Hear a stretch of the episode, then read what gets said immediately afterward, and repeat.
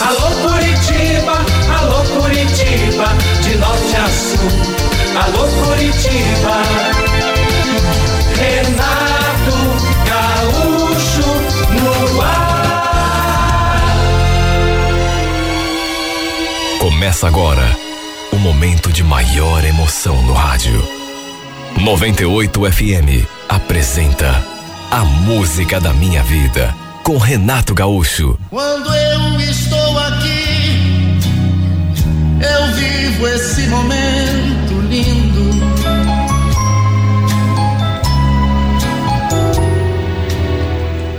Fazia pouco tempo que a gente estava ali, morando naquele sobrado.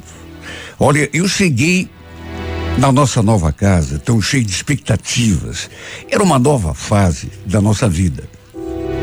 O Mauro e eu estávamos juntos já fazia dois anos. Mas aí eu descobri que estava grávida e então decidimos morar juntos. Olhamos várias casas, inclusive apartamentos, mas a gente se encantou por aquele sobrado. Eu estava tão feliz, sabe? Cheio de planos, de sonhos.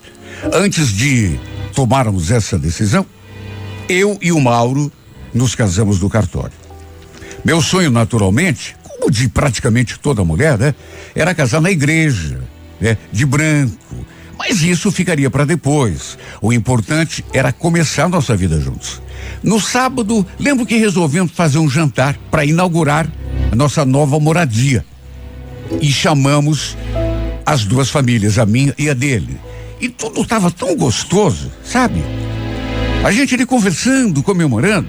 Só que logo depois do jantar, a gente ali conversando na sala, na maior animação, de repente começamos a escutar aquela gritaria no sobrado do lado. A gente já sabia que um casal morava ali. Era um casal assim relativamente novo. Os dois não deviam ter mais do que, sei lá, 25, 27 anos. Eles também tinham uma filha de três ou quatro anos.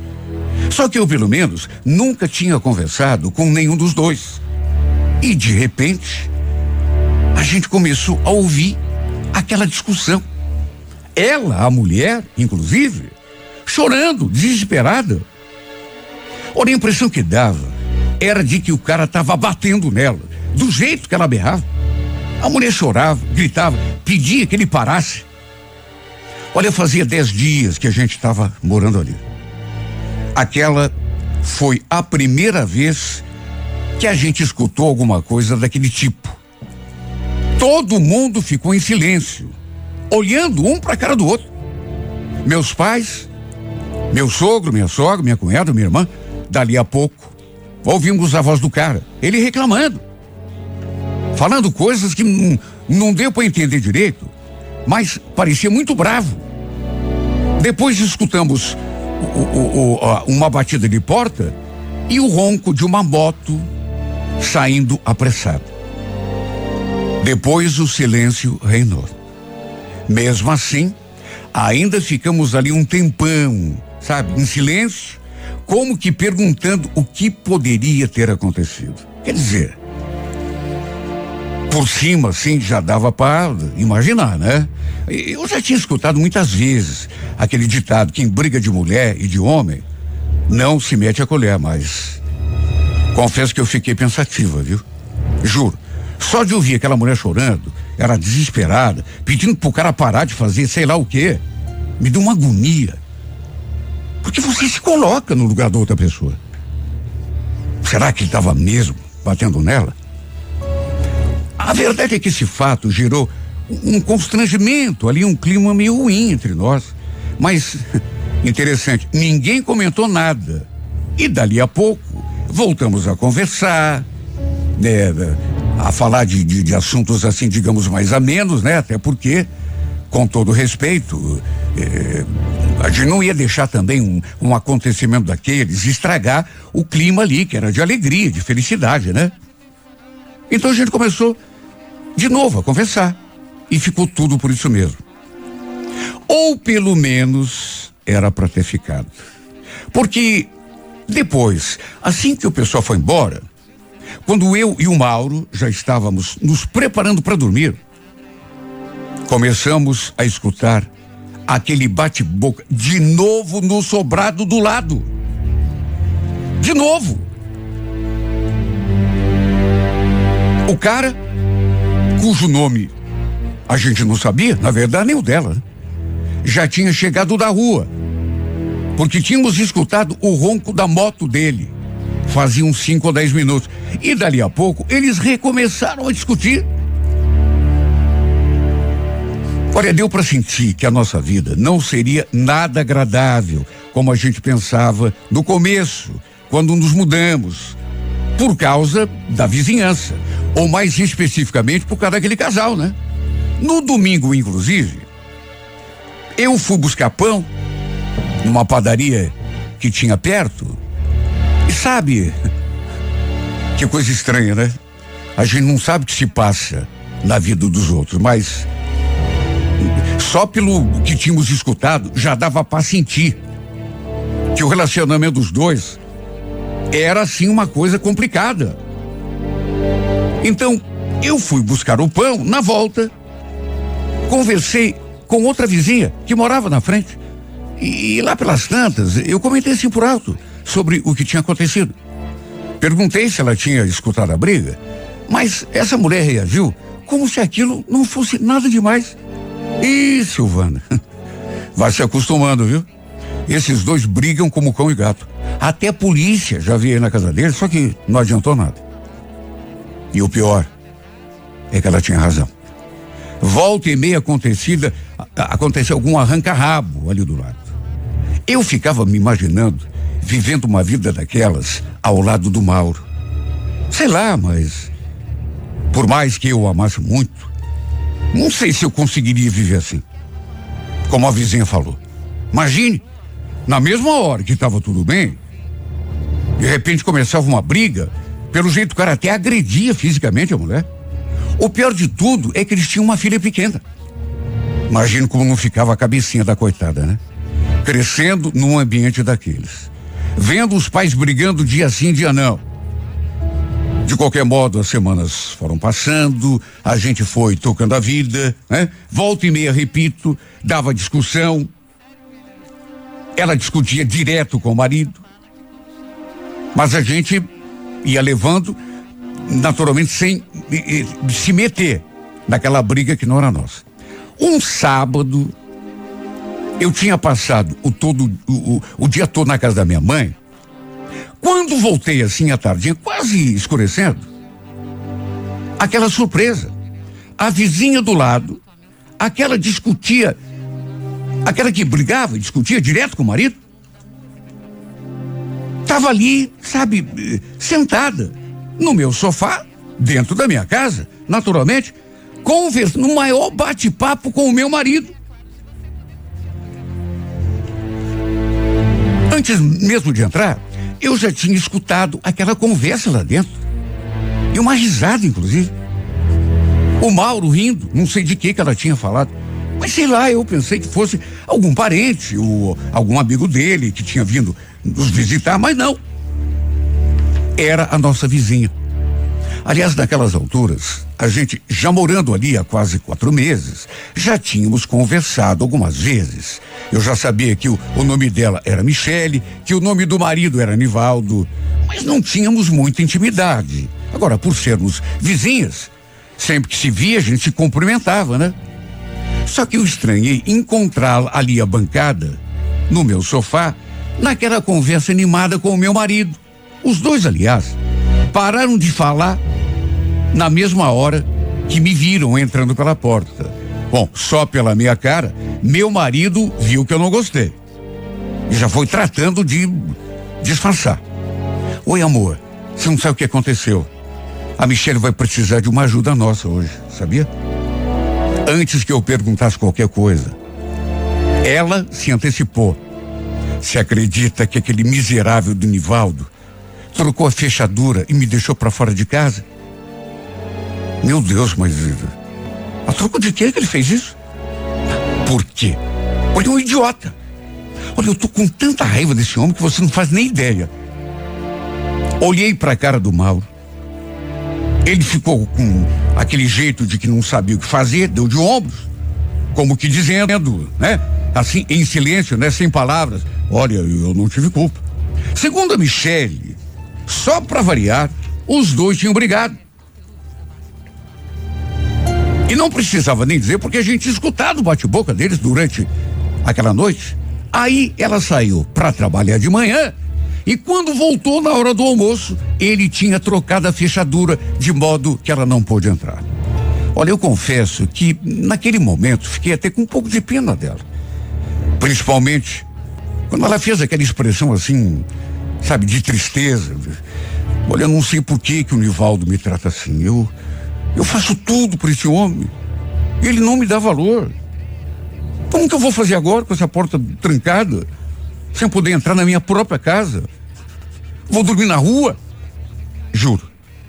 Pensei até que ela fosse chorar. Mais uma vez olhei para a cara do mal e mais uma vez ele não disse uma palavra. Eu então perguntei se ela não tinha nenhum parente ali perto. Ela falou que não, que o seu pessoal era toda do interior de Castro para frente de eh, Ponta Grossa. Perguntei então onde estava o seu marido e a sua filha, né? Se o Nivaldo tinha ligado para ela ou dito alguma coisa. E ela falou que não. E que também não sabia deles, porque o Nivaldo não tinha atendido o celular. Sem saber o que fazer ou como ajudar de outro modo. Falei que ela podia ficar em casa, esperando numa boa, pelo menos até o marido chegar. Sim, porque uma hora o cara ia voltar para casa, né? Olha, fiquei com pena dela, juro por Deus. Ficamos ali conversando e ela me contou cada coisa, mas olha, de arrepiar. Pelas coisas que me falou, inclusive, o tal do Nivaldo devia ser um carrasco. Até bater nela ele batia. Até mesmo diante da filha. Eu até perguntei se ela justificava Sim, porque, meu Deus, para ficar do lado de um homem desse, por que que você tá com esse cara ainda? Por que que você não se separa? Mas ela retrucou, é que eu gosto dele, Silvana. Ele também gosta de mim, eu sei. E de mais a mais, a gente tem uma filha, né? Ela falou aquilo e olhou para minha barriga. É, eu grávida. Tô vendo que logo, logo você também vai ser mãe e você vai me entender. Nesse ponto, ela tinha razão. Um filho muda tudo na vida de uma mãe. Eu acho que por um filho a gente é capaz até de suportar, né? Esse tipo de agressão. Quer dizer, talvez nem tudo, né? Até porque se agredida fisicamente, eu acho que eu não aceitaria jamais. É, ser tratada pelo meu marido como ela aceitava, eu acho que eu não aceitaria. Imagine apanhar mas fazer o quê? Cada cabeça, uma sentença, né? Resumindo, ela acabou passando eh, aquele sábado todo ali em casa. Preparei o jantar, ela comeu com a gente e nada do marido dela chegar. E a menina também, né? Que estava com ele. Volta e meia, ela saía na janela para conferir, mas a moto dele ainda não tinha pintado lá no estacionamento. Acredite quem quiser, mas eu tive de arrumar o sofá para ela dormir ali. Porque passava da meia-noite e nem sombra do marido dela e da filha. Ela ligou um monte pro cara, mandou mensagem. Só que o cara nem visualizar o que ele escrevia, visualizava. Nem isso. Somente no domingo, quase escurecendo, escutamos o barulho da moto dele. A Michele ficou o tempo todo ali com a gente. Eu acho que não preciso nem falar que assim que voltou lá para casa dela, recomeçou o bate-boca, né? Dessa vez ainda mais sério. Mas no fim, pelo jeito, eles acabaram se acertando.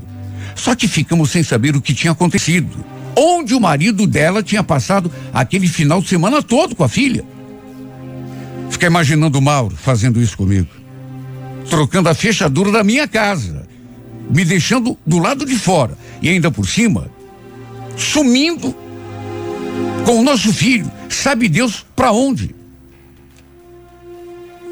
Olha, eu acho que eu ficaria louca. Aliás, se ele tivesse coragem de fazer isso comigo, seria uma vez só. Porque eu pediria separação na mesma hora. Jamais me sujeitaria a viver do lado de uma pessoa assim. Por mais que eu amasse. A gente, aliás, sempre conversava sobre isso.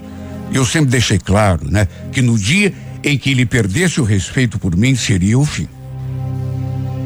E me conhecendo do jeito que me conhecia, ele sabia que eu estava falando sério. Depois que entrei no sétimo mês de gravidez, minha médica pediu que eu cuidasse um pouco melhor da minha saúde, principalmente a saúde emocional. Não me aborrecesse, não ficasse fazendo muita força, controlasse a alimentação, né?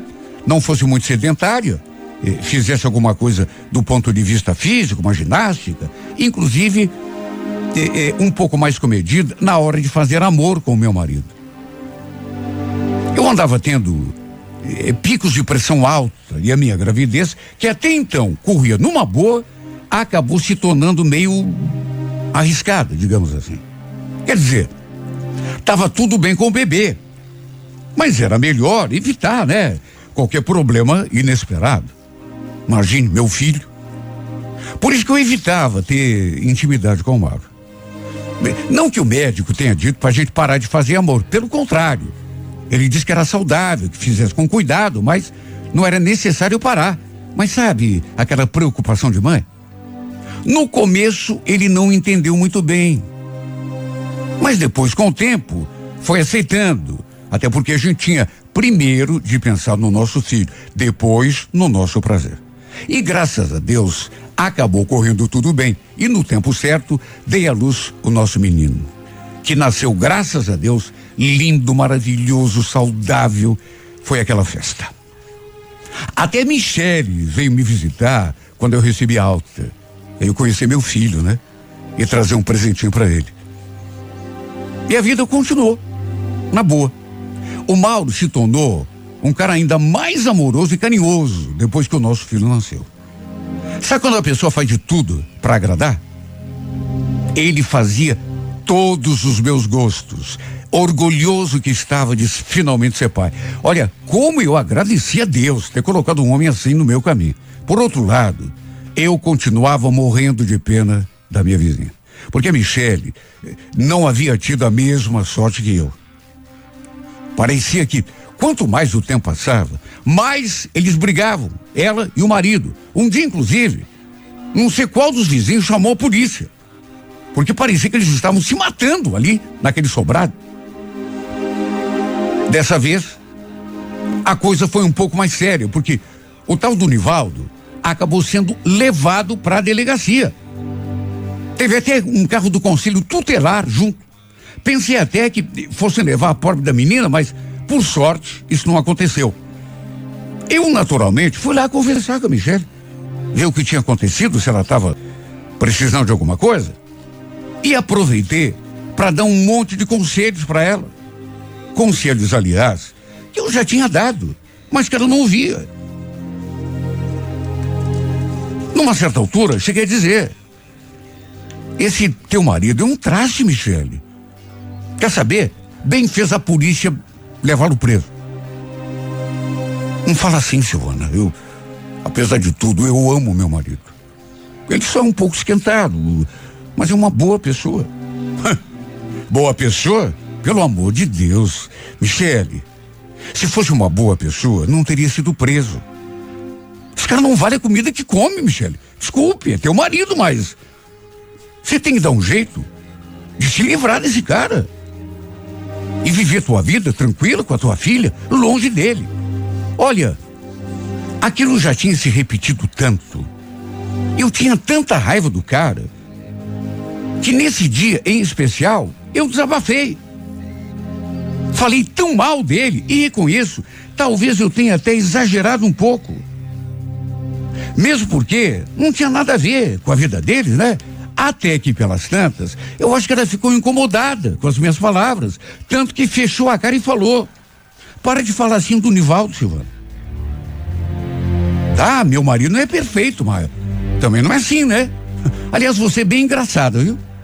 Gosta de falar do, do marido das outras, mas não presta atenção nas coisas erradas que o teu marido faz. Como é que é? Não entendi o que que você está falando aí? O, o Mauro não faz nada de errado. Pelo contrário, é o melhor marido do mundo. no que eu falei aquilo, ela esboçou um sorrisinho sarcástico, como se estivesse, sei lá, debochando da minha cara. Você tem certeza? Certeza de quê, mulher? Do teu marido? Que ele é tudo isso que você está falando? Olha, se você quer saber, o Nivaldo pode ser um casca grossa, ter os seus defeitos. Mas pelo menos ele não é safado, não dá em cima da mulher dos outros. Como assim? O que você está querendo dizer com isso? Eu estou querendo dizer que o teu maridinho querido, o maravilhoso, sabe, o perfeitinho, vivia correndo atrás de mim, me fazendo propostas indecentes. Você só pode estar tá brincando comigo. Isso é mentira. Você é mentirosa. O Mauro jamais faria isso. Ah, não, é? Ai, meu Deus, tem mulher que é séria. Olha, se você visse as mensagens que ele me mandava, as coisas que ele falava ali por cima do muro, você cairia de costas. Teu marido não é nem um santo, não, viu? Você que é muito boba.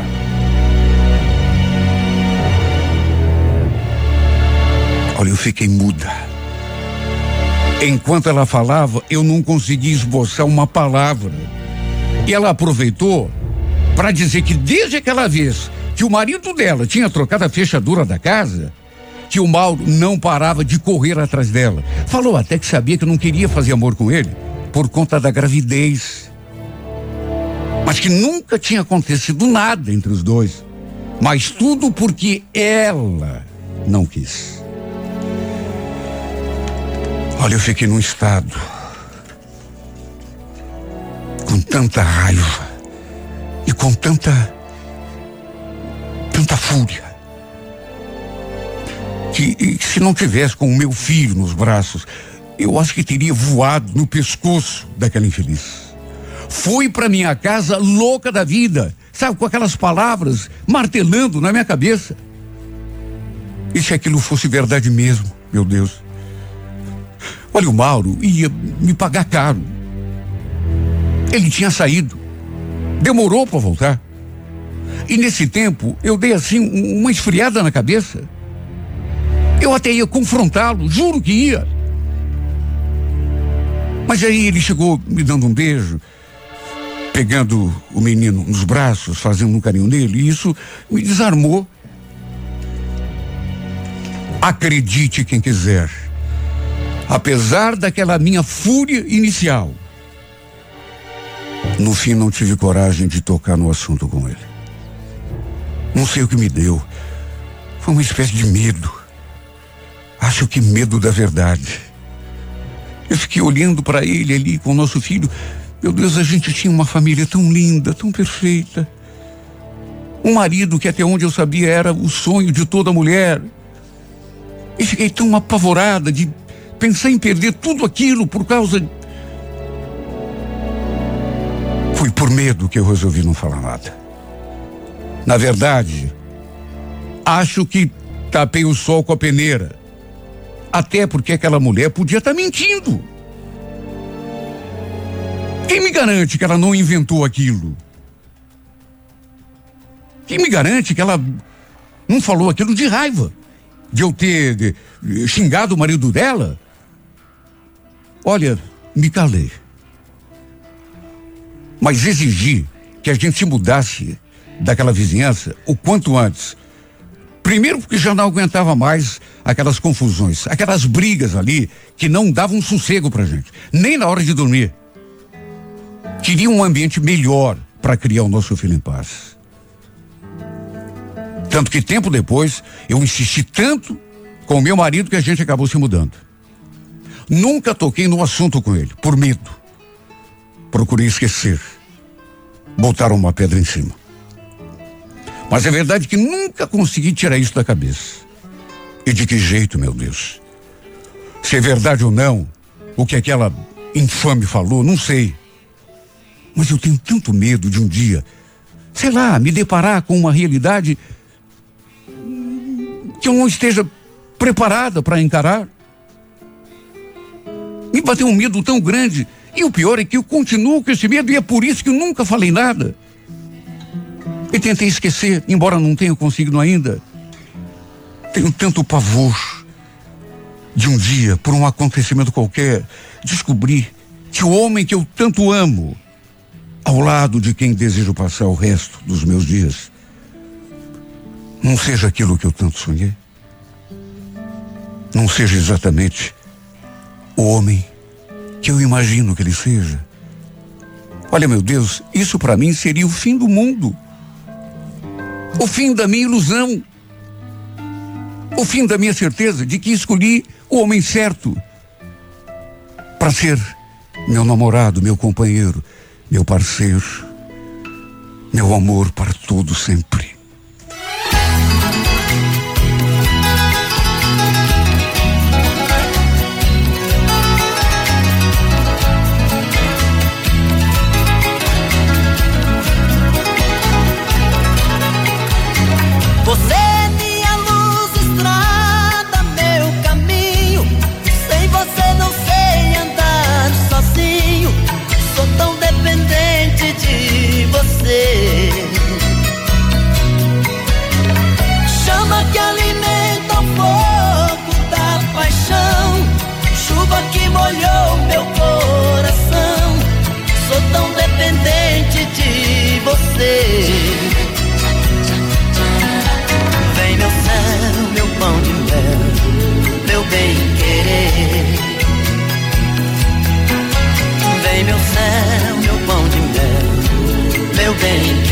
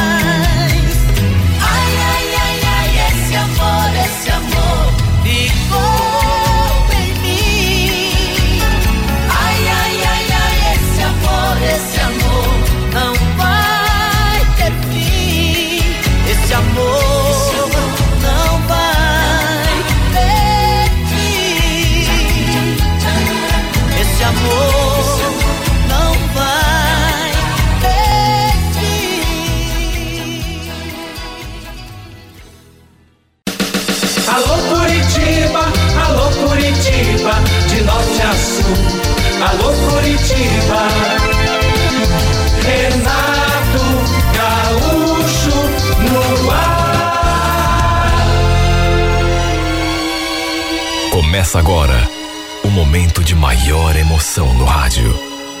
98 FM apresenta A Música da Minha Vida com Renato Gaúcho. Quando eu estou aqui, eu vivo esse momento lindo.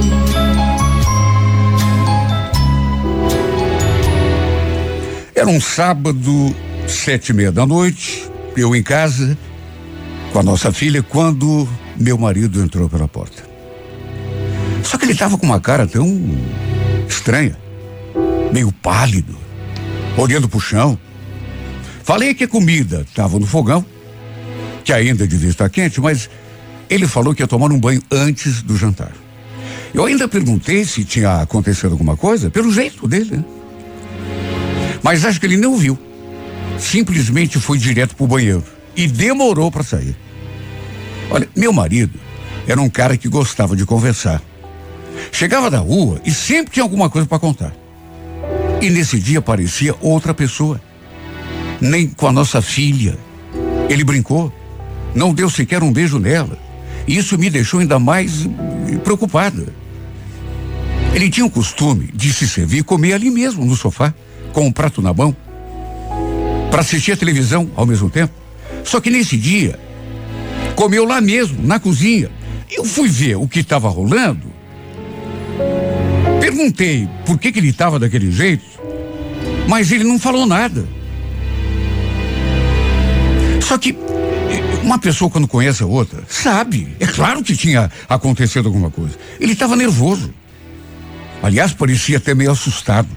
Tanto que teve uma hora que o meu celular tocou e ele arregalou o olho assim para mim, perdeu até a cor. Era minha irmã, querendo saber se eu podia fazer o cabelo dela no dia seguinte, mas ele ficou ali do meu lado, nervoso, sabe, completamente fora de si, querendo saber o que que a pessoa querida, quem é que estava falando comigo. Claro que alguma coisa devia ter acontecido para ele estar naquele estado. Inclusive, ficou até tarde da noite ali na sala assistindo televisão, até que no domingo. Olha só o quanto ele demorou para abrir a boca e contar. Nove horas da manhã, no dia seguinte, recebi uma notícia horrível que me deixou de cabelo em pé. Uma prima minha me ligou e eu senti até uma tontura quando ela falou aquilo. Você já soube do que aconteceu com Osni, Selma? Não, o que, que foi? Ele se enforcou. Você acredita? Sabe quando você fica muda, não consegue dizer uma palavra? O Osni em questão era meu primo, filho da minha tia por parte de mãe. Só que a Luciana não soube me dar maiores detalhes. Só me contou aquilo. Me deixando agoniada. Imagine. Tinham achado meu primo com a corda no pescoço, literalmente. O que será que podia ter acontecido para ele ter esse tipo de, de desatino? Imagine, se enforcar. Eu me dava bem com Osni. Aliás, não só com ele, com a esposa dele também. Eles também tinham um filho de seis anos. Aliás, primeira pessoa em que eu pensei foi a mulher dele, coitada. Devia estar no estado de nervos. Liguei para alguns parentes e todo mundo confirmou. Só que as informações eram desencontradas. Um falava uma coisa, outro falava outra. Uns afirmavam que ele tinha sido encontrado de manhã sem vida, já morto. Outros já diziam que não, que ele estava no hospital ruim, mas ainda vivo. Repito, eu sempre me dei bem com Osni, desde criança, porque pelo fato de sermos primos, de, morarmos perto, inclusive, a gente cresceu praticamente juntos. Olha, eu fiquei muito mal. Quando meu marido levantou da cama, eu lhe dei a notícia e ele ficou branco. Também não acreditou. Sério? Meu Deus, mas por que será que ele fez isso? Disseram alguma coisa? Falei que não. Que aliás não tinha mais informação do que aquilo. Não tinha mesmo. Pedi que ele não saísse, que ficasse ali cuidando da nossa filha, enquanto eu ia na casa da tia para saber os detalhes. E foi o que fiz de fato. Na casa da tia, encontrei apenas o meu, meu outro primo irmão Dosni. E pela sua boca, tive a confirmação de que realmente tinham encontrado o primo com a corda no pescoço, só que ainda estava vivo. Ou seja, o pior não tinha acontecido. Segundo Vitor, seu irmão estava no hospital e a tia estava lá com ele. Confesso que fiquei mais aliviada, só que mesmo assim aflita, né? Me perguntando, por que que esse rapaz chegou nesse ponto? Alguma coisa muito séria devia ter acontecido. Meu primo sempre foi uma pessoa alegre, de bem com a vida. Era casado, amava a mulher, se dava bem com ela. Sem contar que os dois tinham um filho, ou seja, ele não tinha motivo para cometer uma loucura daquelas, mas não tinha mesmo. Bom, pelo menos é o que a gente pensa, né? O Vitor também não sabia de nada. Todos ali, na casa dele, ficaram surpresos com o que tinha acontecido. Ele até deixou assim no ar que podia ter sido coisa feita por outra pessoa. Ou seja, como se alguém tivesse tentado matar Osni e dado a entender que ele tinha tentado se enforcar. Sim, mas a troco de quê? Olha, eu escutei tanta teoria que ele tinha emprestado dinheiro de um agiota e não estava conseguindo pagar. Outro falava que ele tinha se metido com um pessoal meio barra pesada, sabe? Meu primo não era disso. Ele não era desse jeito. Era um cara tranquilo, sempre foi, na dele. Se dava bem com todo mundo. Eu sinceramente não sabia mais o que pensar. Graças a Deus, depois recebi notícia dando conta de que ele estava fora de perigo. Pelo menos isso, né?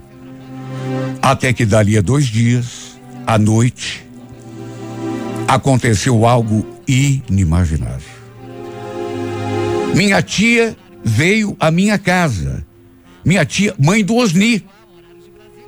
Só que ela não queria conversar comigo. Na verdade, ele estava ali para conversar com o Ricardo, meu marido.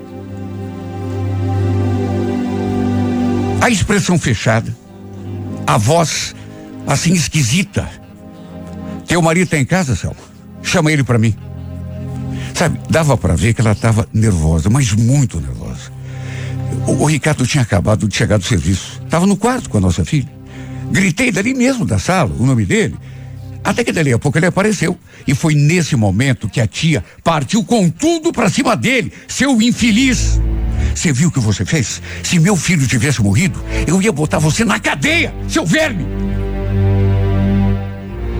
Eu fiquei de boca aberta, assistindo aquela cena teatral, como se fosse um filme. O que estava acontecendo afinal? Por que, que a tia estava falando daquele jeito com ele? O que, que meu marido tinha a ver com aquilo? Olha, ela chegou a segurar o pescoço dele assim, com as duas mãos. Mas ele, naturalmente, por ser homem mais forte, se desvencilhou. Eu ali tentando acalmar a tia, pedindo que ela me explicasse o que estava acontecendo. Mas ela estava possessa, xingando o Ricardo, dando de dedo na cara dele. Até que de repente olhou para mim e falou: Olha, eu gosto muito de você, Selma. Você é minha sobrinha. Agora você não merece ser casada com um homem como esse. O que, que, a senhora está falando, tia? O que, que o Ricardo fez? O que, que ele fez? Tá de caso com a Regina. Aliás, aquela é outra que não vale nada. Por que que você acha que o Osni tentou se matar? Porque pegou os dois na cama. Eu vi aquilo e não sei como meu coração não parou de bater. Podia ser verdade. Só podia ser um engano. Olhei para a cara do Ricardo na mesma hora e vi que ele estava de cabeça baixa nem conseguir me olhar nos olhos ele conseguia. Perguntei assim, num fio de voz. Isso é verdade, Ricardo? Pelo amor de Deus, me fala que é mentira. Foi a tia que respondeu no lugar dele. Claro que é verdade, sua tonta. Você acha que eu ia inventar uma coisa dessa? Ela repetiu tudo o que já tinha dito. E falou que se o Osni tivesse morrido, colocaria meu marido na cadeia. Estava revoltada, sabe, completamente fora de si. Falou um monte, também da Regina, mulher do Osni. Até que depois saiu pisando duro, resmungando. Olha, eu fiquei ali tentando me recobrar daquele baque. Pensando na cara do meu marido na noite anterior, quando tinha chegado em casa. Será que era por isso que ele tinha chegado todo esquisito, nervoso? Claro, só podia, né? Segundo a tia, Osni tinha pego os dois na cama. A mulher dele e meu marido. E no fim, por conta disso, tinha tentado se enforcar. O tinham encontrado com a corda no pescoço, só que por muita sorte ainda com vida. Depois que a tia saiu, eu fiquei olhando para a cara do Ricardo com o coração disparado, esperando que ele dissesse alguma coisa. Sabe aquela esperança idiota de que a pessoa tem alguma explicação e diga que não é bem assim, que aquilo. Como que ele podia ter tido coragem de fazer aquilo comigo? Eu não estava conseguindo acreditar. Me trair com a mulher do meu primo. Eu fiquei ali lembrando de coisas que tinham acontecido, passagens, reuniões de família, e não consegui encontrar uma situação da qual eu pudesse ficar desconfiada de que estava acontecendo alguma coisa entre os dois. Se realmente eles andavam de casa, eram muito discretos. Estavam fazendo tudo muito bem escondido. Quer dizer, nem tanto, né? Porque meu primo no final acabou descobrindo tudo. Flagrando os dois na cama, segundo a minha tia. Depois tentou se matar. Pelo menos foi o que a tia falou. Por isso, meu marido tinha chegado tão nervoso em casa na noite de sábado. Assustado, sabe, preocupado. Depois que a nossa filha apareceu ali na sala, ele tomou o rumo da porta. Falou que depois a gente conversaria. E saiu. Mesmo tentando poupar minha filha, daquele clima, não consegui me controlar e já comecei a chorar. A coitadinha ficou ali do meu lado, sem entender nada. Até que mais tarde, quando ele voltou da rua, eu já tinha colocado a Isabela para dormir. Estava esperando por ele, para termos uma conversa séria e definitiva. Ele falou que ia me dar uma explicação. E eu estava esperando para ver que mentiras que ele ia inventar. As coisas que a tia tinha falado ainda ressoavam na minha cabeça. Ele entrou. Eu estava debruçada na janela que dava por quintal, remoendo aquele episódio grotesco, com os olhos ainda molhados de tanto chorar, no que entrou. Eu me virei na sua direção. Ele ficou parado ali na porta. Até que num fio de voz falou: Selma, me perdoa. Por favor, me perdoa. Te perdoar? Não me vem com essa de perdão, Ricardo. Aliás, antes de qualquer outra coisa, você não ia me dar uma explicação? Estou esperando. Eu quero ouvir da tua boca por que, que você fez isso comigo. Por acaso te faltava alguma coisa aqui dentro de casa? Que você teve de procurar lá fora? Escuta, Selma. Olha, eu sei que você não vai acreditar, porque é uma coisa muito difícil, mas. Juro, a culpa não foi minha. Para dizer a verdade, bom, não é que a culpa não tenha sido minha, mas pelo menos a maior parte da culpa, para começar, é mentira essa história que a tua tia te contou. Que ele tentou me matar porque pegou a gente na cama. Até porque ele sabia, sempre soube. Sempre soube do quê, Ricardo? Do quê? Do, do que a gente fazia. Eu e a mulher dele. Como assim sempre soube? Você se deita com a mulher do teu primo e ainda tem a cara de pau de dizer que a culpa não foi tua? A culpa foi de quem então? Minha? Claro que não, Selma. A culpa. A culpa foi dele. Dele quem, criatura?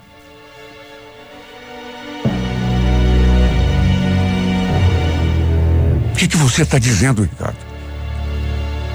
Estou dizendo a verdade. A culpa foi dele, do teu primo. Se Osni tentou se enforcar, não foi porque pegou a gente na cama. Mas como que não foi? Olha, eu nem sei por que é que tô te escutando, viu? Eu já devia ter pego todas as tuas roupas e jogado lá no meio da rua. Isso não vale nada, Ricardo. Você não podia ter feito isso comigo.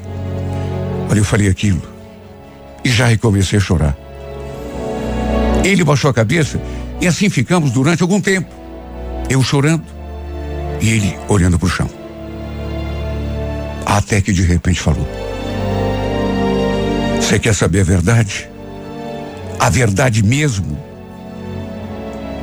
Sabe quem que pediu pra gente se deitar junto, eu e ela? Foi ele.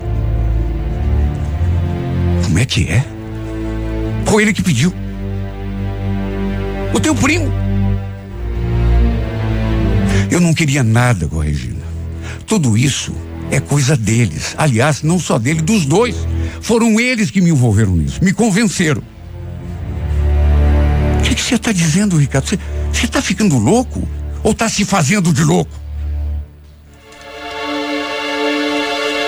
Você não conhece aqueles dois, Salma. Aliás, nem você, nem ninguém. Nem ele, nem ela. São santos. Foi o Osni que pediu para me deitar com ela. Insistiu durante muito tempo. Ele gosta de ver. Será que você entende? Como assim gosta de ver? Ele ficava olhando enquanto eu ia Regina, enfim. Foi ele que pediu. Ele gosta de ver a mulher dele transando com outro. Meu Deus, aquilo só podia ser um pesadelo. A cada palavra que esse homem dizia, tornava tudo aquilo mais absurdo e mais difícil de acreditar. Eu, nessas alturas, já estava zonza. E ele falando. O cunhado dele descobriu tudo. Ele gostava de ver a mulher contra o cara na cama. E foi por isso que ele tentou se matar. Ficou com medo da reação das pessoas, da família dele, principalmente. Não queria se tornar motivo de chacota para ninguém. Esse foi o motivo dele ter tentado se matar.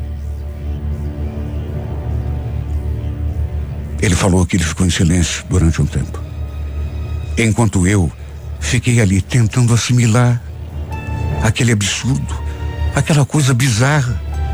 Olha, mesmo que fosse tudo verdade, não refrescava a situação dele. Porque mesmo que o primo soubesse de tudo, que inclusive tivesse feito o pedido, a verdade é que meu marido tinha se deitado com outra mulher. Tinha me traído de um jeito ou de outro. E como se estivesse adivinhando o meu pensamento. De repente ele falou: Foi só uma vez, Salma, juro.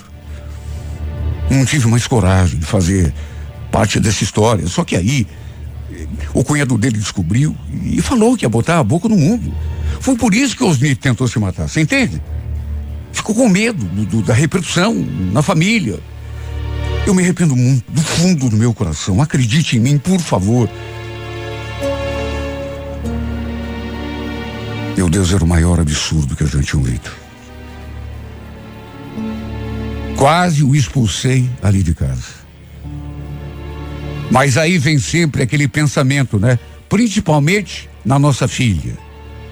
De modo que permiti que ele ficasse dormindo ali no sofá. Em vez de terminar nosso casamento ali mesmo, achei melhor esfriar um pouco a cabeça e ter tempo para pensar no que ia fazer, porque eu não tinha nem ideia. Eu não tinha nem ideia. para assimilar tudo aquilo que eu tinha ouvido, talvez eu precisasse de meses. Conversei com algumas pessoas depois, inclusive com o cunhado do que segundo o Ricardo, tinha ameaçado botar a boca no trombone sobre aquela mania dele, aquela tara. Só que ele não confirmou nem desmentiu. Falou que não queria se envolver em nada. Já Regina, essa nem quis conversar comigo. O detalhe foi que depois que saiu do hospital, o Osni voltou para casa normalmente, ou seja, ficou tudo como antes. Eu também o procurei, mas ele também não quis conversar comigo sobre o que tinha acontecido. Só pediu que eu e minha família ficássemos longe da família dele. E até tia. A tia que foi lá me contar aquela notícia grotesca, nem ela falou mais. Sabe, a impressão que dava era de que todos queriam abafar a história, me deixando sem saber o que pensar. Naturalmente que esse episódio acabou afastando as duas famílias. No fim, como não toquei o Ricardo de casa, ele continuou ali dormindo no sofá. E aos poucos, a gente foi se reaproximando, até que no fim, acabei permitindo que ele voltasse a dormir na nossa cama. Até porque eu sentia falta do meu marido. Mas não foi só por isso que eu recebi de volta na minha cama.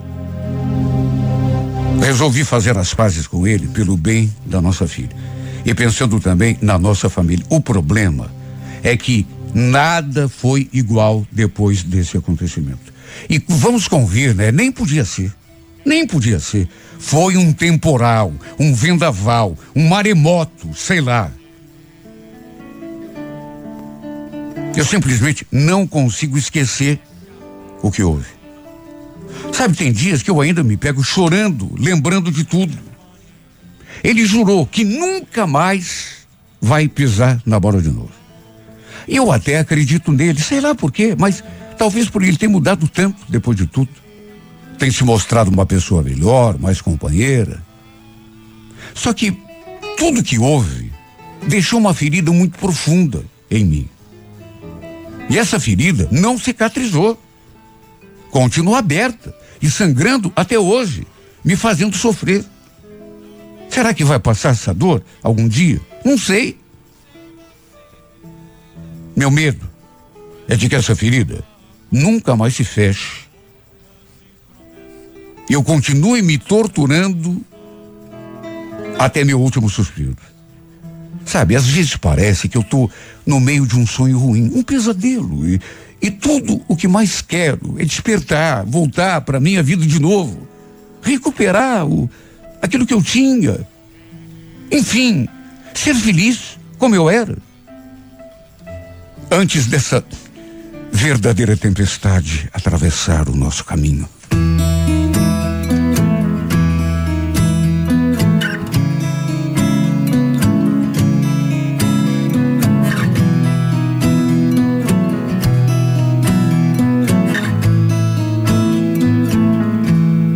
Loving can hurt. Loving can hurt sometimes. But it's the only thing that I know. When it gets hard, you know it can get hard sometimes. It is the only thing that makes us feel alive. Keep this love in a photograph. We made these memories for ourselves. Where our eyes are never closing, our hearts are never broken, and time's forever frozen still. So you can keep me inside the pocket of your ripped jeans,